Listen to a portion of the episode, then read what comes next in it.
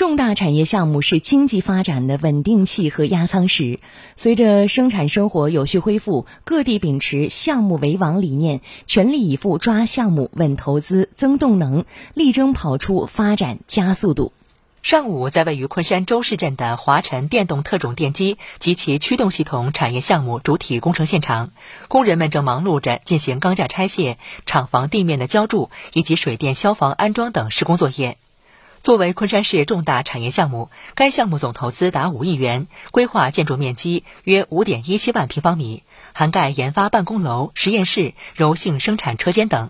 目前，该项目主体结构已通过验收，预计明年年初投入使用。全部达产后，年销售收入约九亿元。我们在这个五年之内，逐步要投入五个亿。到今年为止，我们已经完成了将近二十多项新品的开发。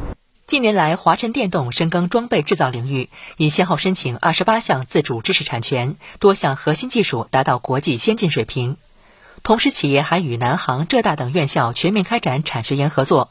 致力于打造适应特种电机系统开发的创新平台和提供电动与控制技术应用解决方案的产业平台。今年，企业预计将新增申请专利十项，产销额增长至七千万元。同样，在位于张家港锦丰镇的金源环保污泥干化项目建设现场，工人们正在进行最后的设备安装调试和外围配套施工。